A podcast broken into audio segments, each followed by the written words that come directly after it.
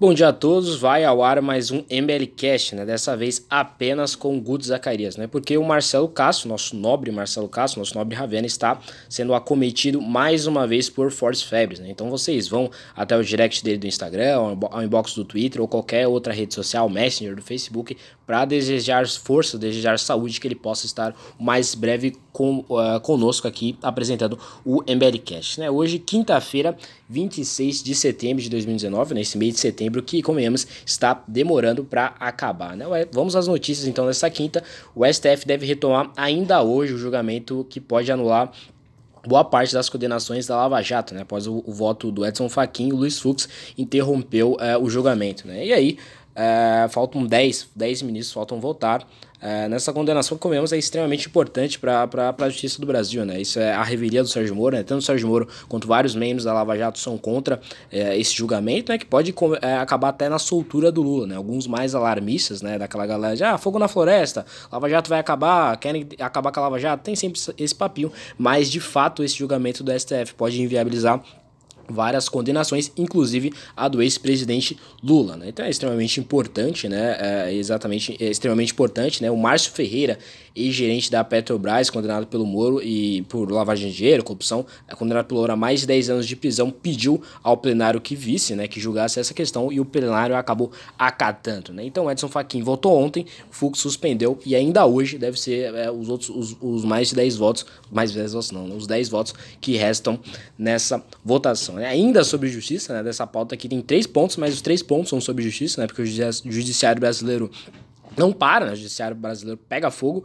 É, o Aras, né? Augusto Aras, ele foi aprovado ali com certa folga pelo Senado e vai assumir a chefia da Procuradoria-Geral da República, né? O Aras que ele foi indicado pelo Jair Bolsonaro, né? Ontem ele passou pela sabatina da CCJ, é, onde ele ficou, foi sabatinado por quase seis horas, né? Cerca de cinco horas e meia, sendo sabatinado é, na, na CCJ, né? No, na Comissão de Constituição, Justiça e Cidadania do Senado Federal, e ele conseguiu ser aprovado por 23 votos favoráveis e apenas três contrários, né, que mostra a força do Augusto Aras né, na articulação é, dele né, é, para conseguir chegar ao posto. Né, e logo depois da votação é, do, da, da CCJ, né, da, da sabatina do Augusto Aras na CCJ, ela foi a plenária e aí, aí foi, foi é, extremamente aprovada com bastante folga, né, vários senadores ali acabaram é, votando no Augusto Aras, né, pegando aqui os dados, 68 votos favoráveis e apenas 10 contrários, né, mostrando aí mais uma vez a força do Augusto Aras, né? E o Bolsonaro ele precisa publicar um decreto que vai oficializar o Augusto Aras como novo procurador-geral da República, né? Vai lembrar que boa parte da direita criticou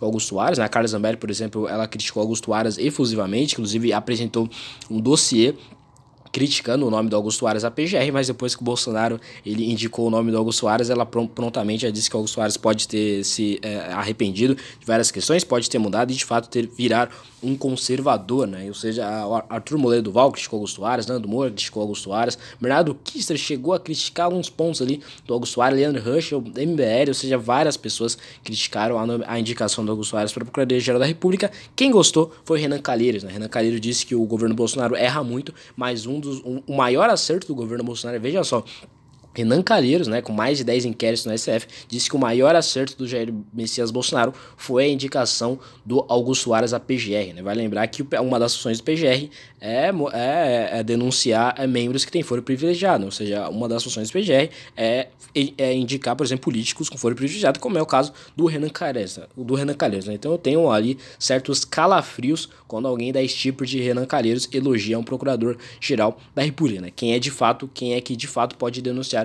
Renan Calheiros e outra corja ali de, de, de políticos que, apesar de forem privilegiados, todos nós sabemos, é sabido, que são corruptos. Né? Então, é, Augusto Ares ali será procurador-geral da República, né? o que obviamente não tem nenhuma, nenhuma mesmo, nenhuma ligação com a questão do Eduardo Bolsonaro. Né? A força que Augusto Aras demonstrou é, na sabatina, tanto na sabatina quanto no plenário do Senado, para ser conduzido ao cargo de Procurador-Geral da República, não é a força que o Eduardo Bolsonaro deve mostrar é, quando, de fato, quando finalmente o, o Bolsonaro, é, finalmente, infelizmente, né, o Bolsonaro já decidiu, mas está demorando, está né, tá retardando muito é, essa indicação do Eduardo Bolsonaro à embaixada do, do Brasil nos Estados Unidos, né? a embaixada mais importante que o Bolsonaro deve dedicar a um filho. Né? Ou seja, o Bolsonaro ainda não indicou, não porque vai indicar Augusto Soares, ou não porque tem outras pautas importantes a ser votada na, no plenário do Senado Federal, né? como por exemplo a Lava Toga ou a reforma da Previdência, que pode ou não vir com um PEC paralelo, incluindo estados e municípios.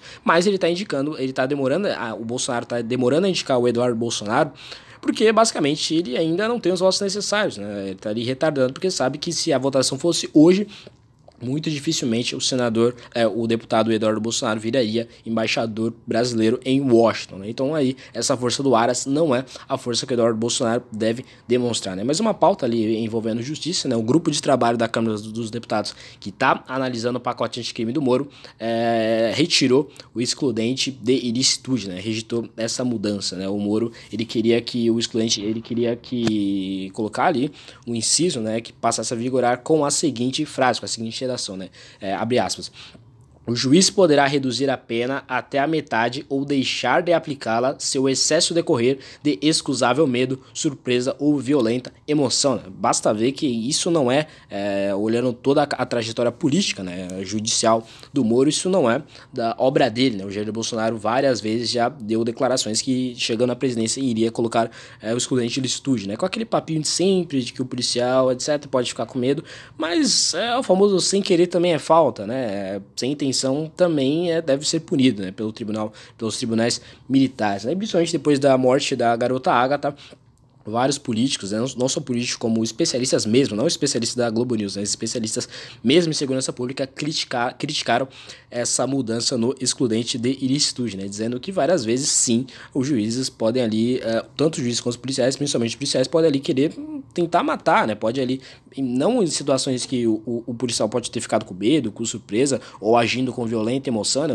usando a redação do pacote de crime, mas às vezes o policial de, de fato pode matar, nós sabemos que a polícia do Brasil, infelizmente, age, né? A minoria, né? Obviamente, o grosso da polícia é muito bom, mas tem uma minoria assim que pode ali tentar fazer algum homicídio, tentar matar alguma execução policial é, de, de, policial é, matando algumas, algum cidadão, e aí o juiz pode acabar anulando esse processo, né, ou aplicar a metade ou deixar de aplicar a pena. É muito ruim, voltando à questão da menina Agatha, o Rodrigo Maia, né, no fim de semana, disse que essa morte suscitaria algumas mudanças no pacote de crime já na tarde da quarta-feira, né, na tarde de ontem, é, houve essa mudança aí do excludente de estúdio da Moura, que vem sofrendo algumas derrotas é, todas as derrotas dele no governo Bolsonaro, todos vocês sabem, mas no próprio pacote de crime tá havendo várias derrotas do Sérgio Moro. Né? Ou seja, o Sérgio Moro, é, repetindo o que eu venho sempre falando aqui é, com o Marcelo Caso, o Sérgio Moro não consegue mandar no COAF, que o Bolsonaro acabou, é, acabou com o COAF, né, de fato, não consegue mandar na Receita, não consegue mandar na Polícia Federal,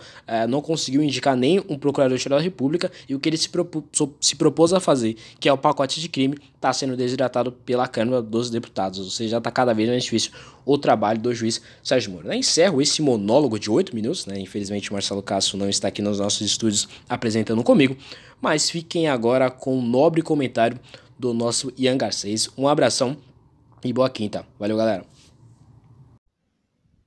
Bom dia, caro ouvinte do MBLcast. Com vocês aqui diretamente de Brasília, Ian Garcês, coordenador do MBL no Distrito Federal. E o nosso comentário muito especial de hoje vai a respeito de um tema que gerou bastante polêmica no Congresso e é um tema muito importante para a aviação brasileira, que é cobrar ou não as bagagens que vão com você naquele voo comercial. Bem, antigamente as bagagens eram gratuitas, você não pagava um extra para vir com mais uma bagagem, havia uma limitação regulada pelo Estado de quantos quilos poderiam ser transportados. Mas essas não são as normas estabelecidas pela maior parte das empresas ao redor do mundo. Ou seja, o Brasil estava numa situação muito desfavorável para trazer agentes econômicos, grandes players da indústria da aviação de outros países para concorrer no nosso mercado interno. E, portanto, veio nessa última regulação a respeito da aviação brasileira algumas novas medidas, das quais uma delas era a cobrança de pass... É, remover a isenção de cobrança de passagem. Houve então um outro projeto da Câmara como reação que foi votado e aprovado de que restabeleceria a, cobra... a gratuidade, mas o presidente da República Bolsonaro vetou numa ação bastante liberal e bastante contundente com as promessas de visão de de economia que ele trouxe em sua campanha. Fez muito bem. E a Câmara, embora tenha tido 247 votos, não obteve maioria absoluta, então o veto do presidente foi mantido e as bagagens continuam sendo cobradas agora, o que é muito favorável, porque nós poderemos talvez ter mais uma carta para atrair players internacionais e reduzir o nosso custo de aviação com maior concorrência. Esse é o que se espera. Esse é o comentário de hoje. Tenha um bom dia, uma boa tarde e carpe diem.